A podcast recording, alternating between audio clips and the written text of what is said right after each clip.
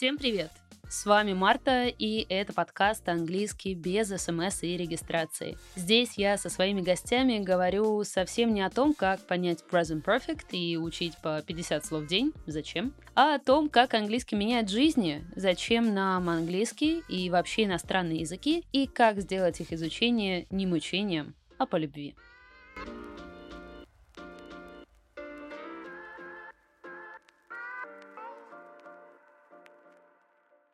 Сегодня мы говорим об английском в сфере IT, о том, нужно ли знать его, чтобы быть классным специалистом, как английский может повлиять на карьеру и, в принципе, на вход в профессию, и зависит ли зарплата айтишника от уровня английского. Обо всем этом мы пообщаемся с моей гостьей, HR-бизнес-партнер крупной международной IT-компании Ириной. Ира, привет! Привет, Марта. Расскажи, пожалуйста, немного более подробно о себе, чем ты занимаешься. Да, все верно, ты правильно сказала. Я работаю HR-бизнес-партнером в крупной международной компании, которая занимается таким направлением разработки, как Salesforce, но при этом у меня был опыт работы в компании, которая оказывала вообще весь спектр вот этих software услуг. Просто сейчас так вышло, что мы немножко отделились, и наш департамент перерос в отдельную компанию. Поэтому сейчас я работаю только с ребятами, которые работают на такой, знаешь, специальной платформе под названием Salesforce. Ира, а чем конкретно ты занимаешься в компании? Я думаю, что в целом э, люди понимают, да, кто такие HR и что они делают, чем они занимаются. Сейчас в нашем пространстве, да, вот можно сказать в СНГ, в странах СНГ эта профессия набирает обороты, становится очень популярной, но у меня есть такое немножко ответвление. Я все-таки бизнес-партнер, поэтому я такой HR с некоторыми особенностями. Да-да-да, вот интересно, чем занимается именно этот человек. А вообще сфера моих обязанностей, моих занятий, то, чем я занимаюсь, крутится, конечно же, в первую очередь вокруг людей. Я про людей, для людей, но и опять же, не забываем про приставочку бизнес-партнер. Это значит, что я и учитываю, в свою очередь, сферы бизнеса. Тогда уже я перестаю быть немножечко HR, а становлюсь в каком-то плане таким ресурсным максимально человеком, и смотрю на людей, на ребят, с которыми я работаю, как на ресурсы. Насколько вообще мы, они нам выгодны, насколько мы готовы терпеть низкий performance сотрудника или как нам поощрить, когда сотрудник показывает высочайший performance. Сейчас я немножечко, знаешь, так прикасаюсь к теме ресурсного менеджмента. Мы работаем совместно с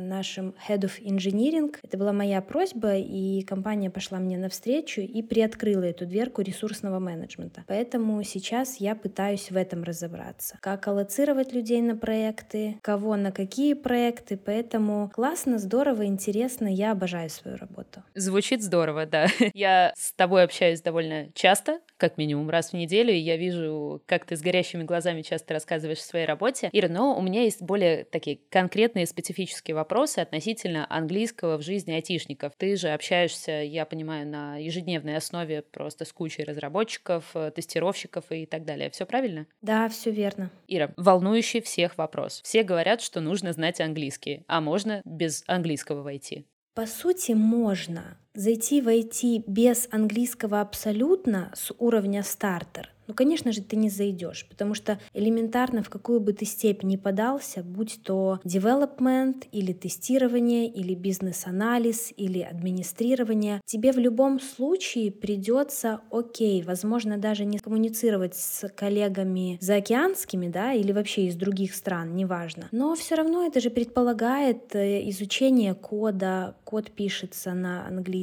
Бизнес-анализ предполагает описание требований по различным процессам и опять же обсуждение этого с заказчиками. Поэтому можно войти с низким уровнем английского. Например, я заходила с уровнем А2. И постепенно развивать этот скилл, наращивать, и все будет получаться. Я в этом даже не сомневаюсь. И в принципе я и как бы живой пример этому являюсь. Сейчас мой уровень B1+, поэтому все ок. Я правильно понимаю, что, в принципе, хотя бы базовое знание английского нужно, даже если человек планирует работать в российской, в белорусской, ну, в русскоязычной компании? Конечно, обязательно. Знание английского языка must have нынче. Я уже не говорю, например, про нашу компанию, потому что она международная, и мы вообще в принципе рассматриваем ребят с уровнем английского от B1. Это прям минимальнейший порог, когда ты можешь войти, ты пройдешь ассессмент по английскому, и с тобой вообще начнут хотя бы собеседоваться, скажем так. Ира, а эта ситуация, в принципе, типична для всех компаний или это в так строго? Я более чем уверена, что эта ситуация типична для всех компаний, потому что большинство известных компаний, которые витают у всех на слуху, да, это и гиганты компании, большие прям корпорации, и какие-то small компании, и средние компании. В основном они работают на заокеанского клиента, что подразумевает под собой интернациональные команды, где тебе надо будет общаться с коллегами, как у нас, например, с Колумбии, со Штатов, с Аргентины, Аргентины, с Уругвая. Иногда клиент приходит уже со своей командой. Э, зачастую это ребята из Индии и опять же американцы те же. Поэтому да, это прям must-have во всех компаниях, не только в нашей. То есть, да, не важно, что компания не обязательно может быть международной, она может быть локальной, но в любом случае, так или иначе, она будет работать с зарубежными клиентами, хотя бы частично соприкасаться с ними.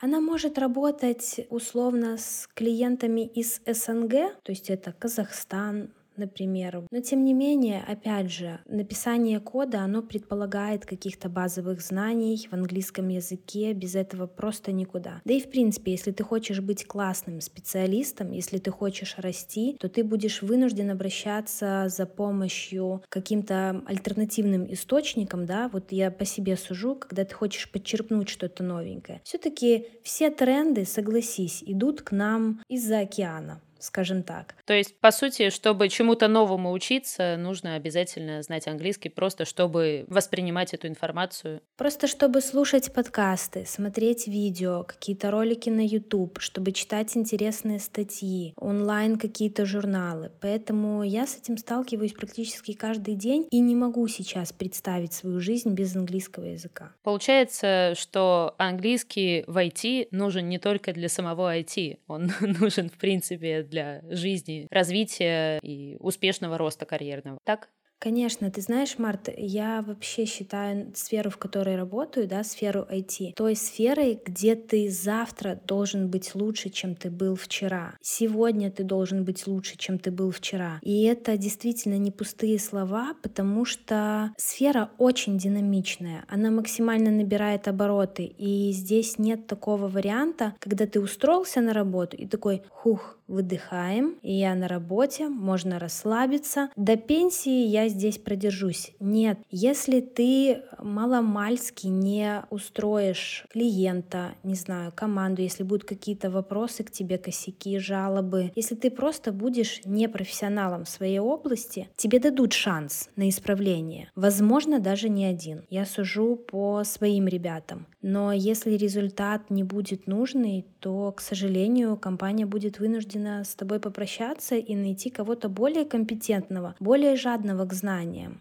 То есть вывод мы можем сделать такой. Если кто-то хочет работать в IT, нужно быть готовым учиться всегда не только английскому, но и развиваться полностью в своей сфере. Сто процентов. Миллион процентов. У меня просто куча примеров, когда люди находятся на позициях э, достаточно такого, знаешь, C-левела, и я знаю, как они учатся. Я ими восхищаюсь, они меня мотивируют, и мне иногда кажется, вау, Ладно, когда ты молодой, и ты еще, в принципе, у тебя мозг в активной стадии развития, да, и ты просто по дефолту тебе все легко дается, получается, ты учишься. Но все-таки, когда тебе уже 45 плюс, и тебе классно проводить время за учебой, и когда ты обсуждаешь на выходных, кто чем занимался, как проводил свой досуг, и ты слышишь от условно руководителя о том, что она или он провели время вечером за просмотром каких-то курсов новых, за какими-то апдейтами, апгрейдами, я просто вообще восхищаюсь.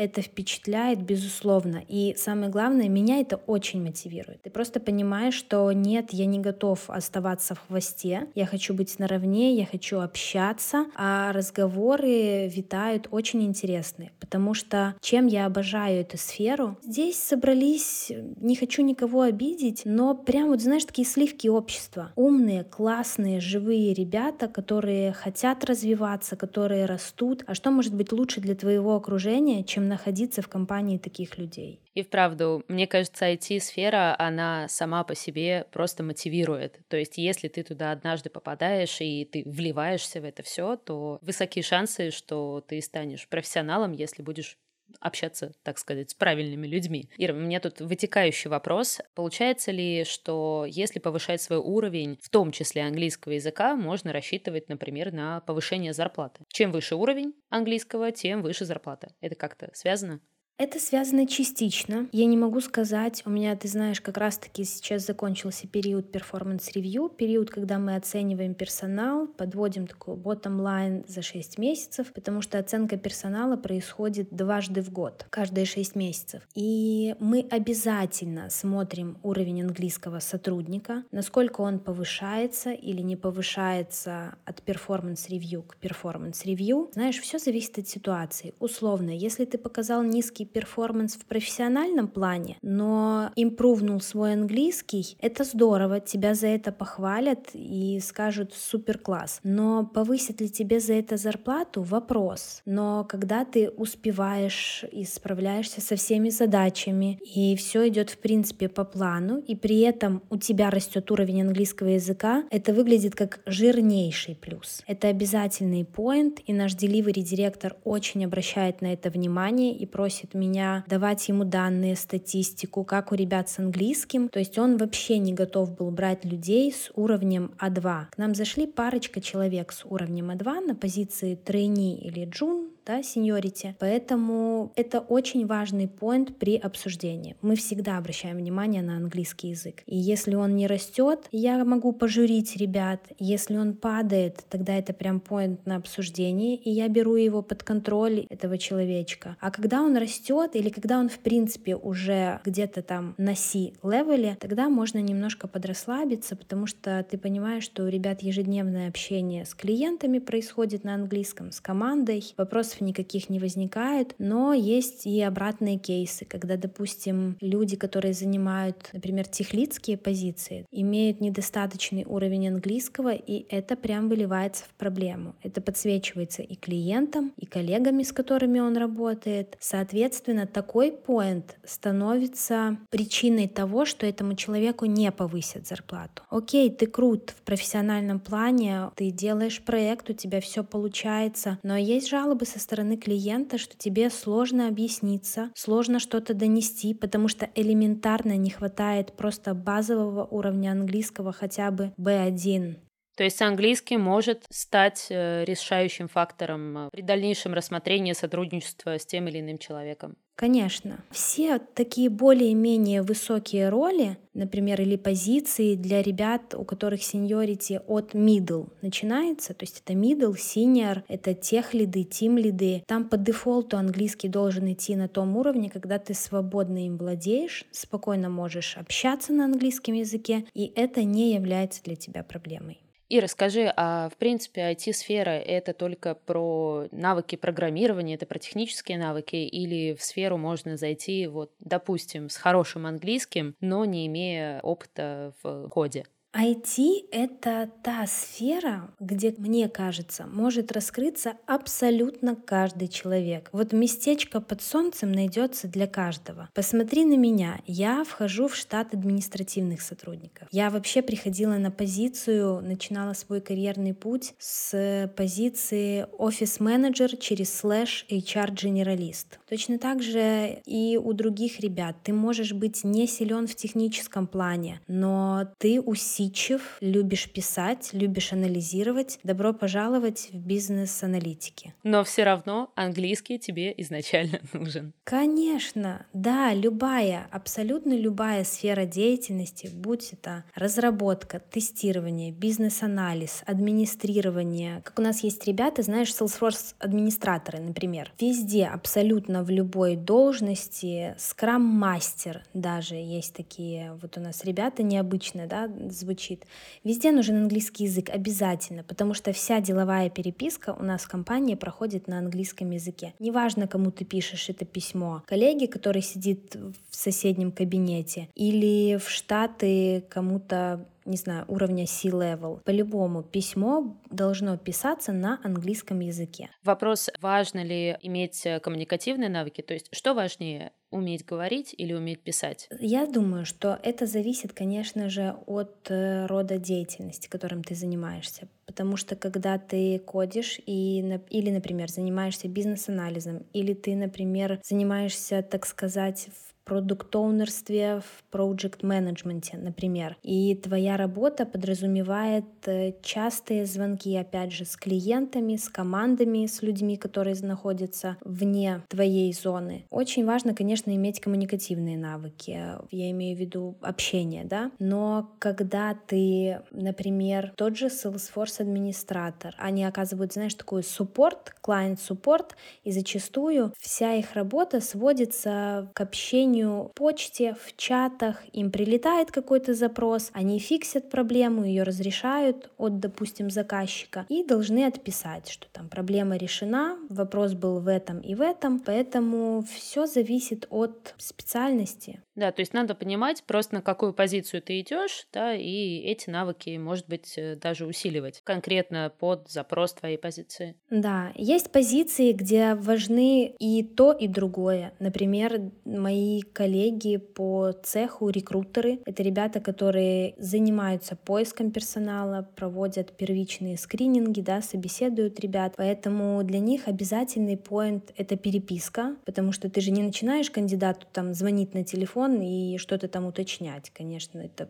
максимальный кринж. Ты начинаешь с переписки, вы общаетесь, это деловая переписка, а вот затем если тебя этот кандидат устроил, и ты хочешь его прособеседовать, и хочешь дальше продолжить с ним общение, тогда ты назначаешь интервью, и вы общаетесь уже онлайн, и, соответственно, это уже более такие навыки используются. Это уже живое общение, соответственно, тебе нужно изначально уметь грамотно написать письмо, а потом еще грамотно пообщаться с человеком, и я думаю, что даже на этапе собеседования услышать еще самостоятельный уровень английского этого человека. Первичное тестирование, по сути, проводит HR. Не HR, нас часто путают HR и рекрутеры. Возможно, в некоторых компаниях, невозможно, так и есть. Это одни и те же люди. У нас в компании идет прям отдельная градация, отдельный департамент рекрутинга, где, опять же, он делится на рекрутеров, ресерчеров, там тоже есть разница. И есть отдельный департамент HR, в которого входят HR-бизнес-партнеры, команда People Experience, Learning and Development, опять же, под департамент. Поэтому это разные профессии, разные люди. Но в маленьких компаниях есть такая практика, где HR выполняет роль рекрутера. Это тоже абсолютно ок. Ира, из нашего разговора, в принципе, можно сделать вывод, что людям не стоит соваться в IT, если они не знают английского. Какой ты совет дала бы тем, кто сейчас учится, либо кто уже взрослый, но думает сменить профессию и пойти в IT? Нужно ли сначала достичь 100% какого-то уровня, или можно начинать пробоваться, когда уже уровень хотя бы А2 и просто постепенно развиваться? Конечно, однозначно пробоваться, когда у тебя уровень хотя бы А2, элементарно элементарное владение языком, ты можешь что-то написать, ты можешь что-то сказать. У меня до сих пор есть ребята, ты не поверишь, которые senior ы, которые максимальные спецы в своем деле, да, но при этом у них уровень английского, ну вот прям еле дотягивает до B1. Я вспоминаю только одного такого сотрудника у нас, максимум двух, например, и да, мы держим этих ребят и ценим за их профессиональные, конечно же, качества, за их навыки, которые они могут нам предоставить. Но каждый performance review мы жучим их и пытаемся их наставить на путь истинный, так сказать, потому что это доставляет очень много проблем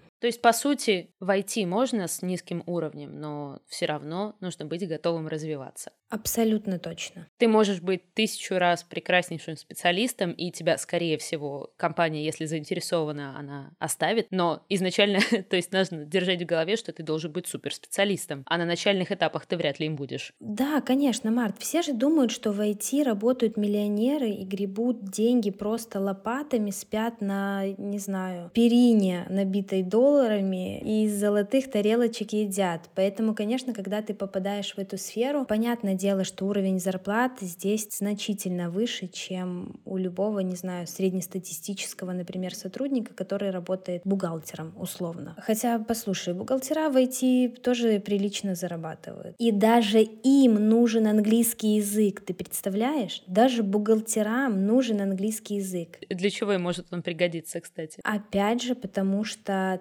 ты работаешь в интернациональной команде. Например, у нас бухгалтеры находятся в таких локациях, как Беларусь, Украина, Штаты. Вот тебе, пожалуйста, первый поинт, и ты вынужден коммуницировать, потому что они работают, они составляют общий бюджет, они подбивают этот бюджет. Я уже там не буду апеллировать какими-то терминами, да, бухгалтерскими. И опять же, у нас есть локация в Колумбии, Аргентине, Уругвае, поэтому это обязательный навык. Ира, какой у тебя сейчас э, уровень английского? Сейчас у меня, насколько я знаю, потому что меня собеседовали вот этой осенью два преподавателя. Это ты и преподаватель э, на моей работе э, B1+. Оба преподавателя пришли к этому выводу. Как долго ты шла к этому уровню? Сколько лет у тебя заняло изучение английского до B1+.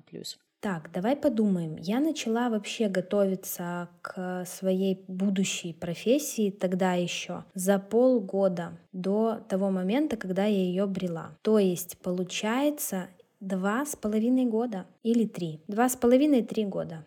То есть в совокупности два с половиной года, но до этого, я так понимаю, ты учила английский в школе, в университете, как мы все. Да, совершенно верно. Да, то есть никак. И, будем честны, да. У тебя была школьная база, все перепутано, каша в голове, но потом за два с половиной года целенаправленные работы с э, индивидуальным преподавателем, со мной в том числе, ты достигла текущего уровня. Здорово. Ира, а достаточно ли его тебе для работы? То есть закрываешь ли ты все свои потребности или нет предела совершенству? Ну, послушай, я же не могу оставить чемоданчик со своей самокритикой и неуверенностью закрытым. Конечно же, он всегда со мной, рядышком, я заглядываю в него каждый день. И понятное дело, что со своим уровнем самокритики, естественно, я хочу большего, и я буду добиваться большего, потому что передо мной стоит результат общаться абсолютно свободно. И, и получать удовольствие от того, что ты не вспоминаешь слова, не строишь конструкции в голове, не переводишь условно с русского на английский. Поэтому еще огромнейший пласт работы впереди, но при этом сейчас мне этого уровня более чем достаточно. Я отлично могу изъясняться с коллегами, которые работают в Латам или в Штатах. Чтобы ты понимала, у нас есть еженедельные митинги, и они проходят командные, общекомандные. Они проходят на английском языке, какие-то метапы, которые внутри компании происходят. Все проходит на английском языке.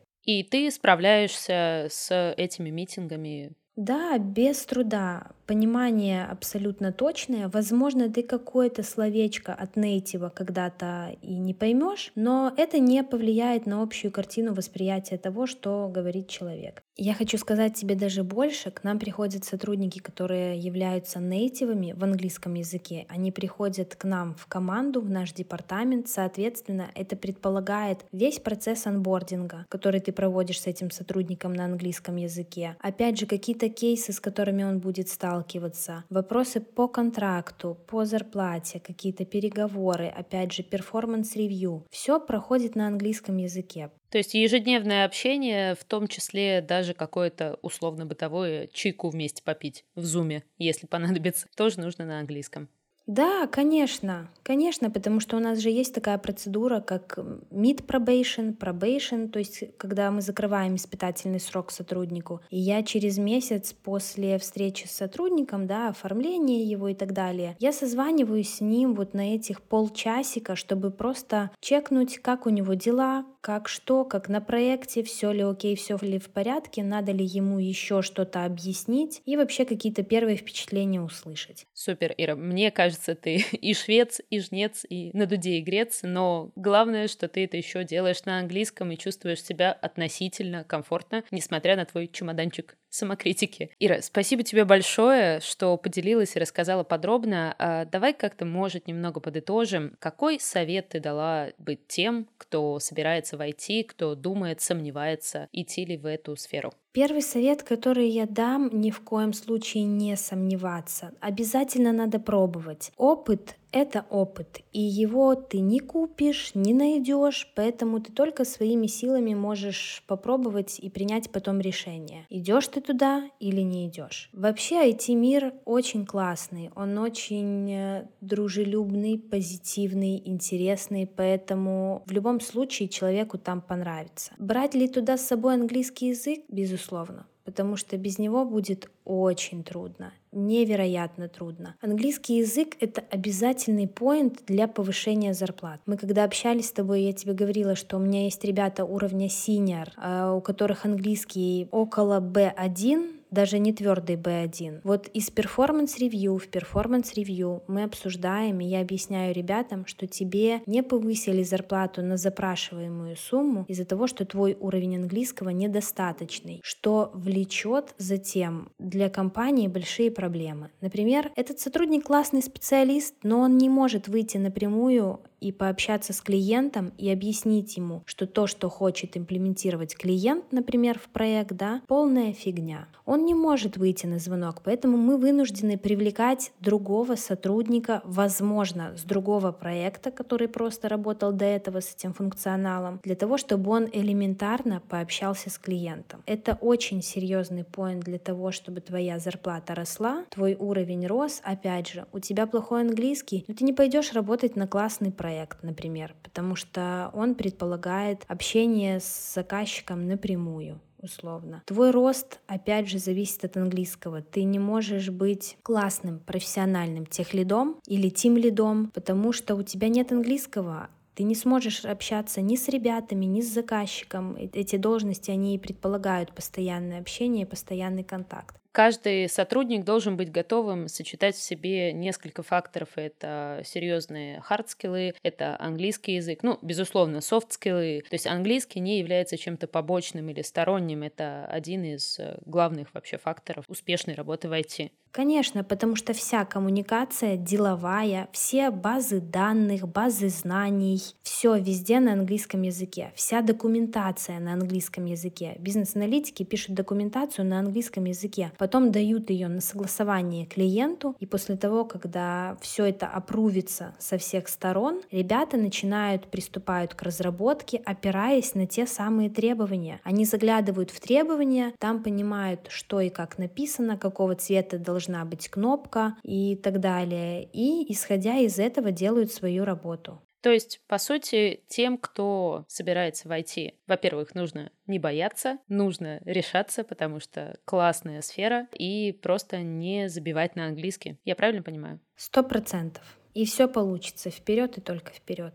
Ира, спасибо тебе большое за то, что поделилась своим опытом, рассказала. Я очень надеюсь, что наш выпуск э, будет вдохновляющим для кого-то, для кого-то впечатляющим, может быть, мотивирующим для тех, кто уже работает в IT и недостаточно знает английский, но очень хочет повышения. Может быть, это как-то их зарядит на изучение английского. Ира, есть ли что-то, что ты хотела бы добавить? Марта, спасибо тебе огромное за то, что позвала меня. Мне очень хочется быть полезной твоим будущим слушателям слушателям. Я обязательно отправлю ссылочку на подкаст тем ребятам своим, которым все-таки надо инкризнуть свой уровень английского языка, да, чтобы они еще раз это послушали от меня. Здорово, я тебе желаю только успехов. Ира, спасибо тебе большое, что согласилась поучаствовать. Ты моя первая гостья. Это такая проба пера для меня в записи подкаста. Для тебя тоже, получается. Что очень волнительно. Да, да, я тоже немного волнуюсь, но на самом деле я ни минуты не сомневалась, кого позвать на эту тему, потому что я восхищаюсь тем, что ты делаешь, как ты делаешь. Ты невероятно приятный и интересный человек и огромный профессионал. Спасибо тебе огромное. Спасибо, Марта. Likewise.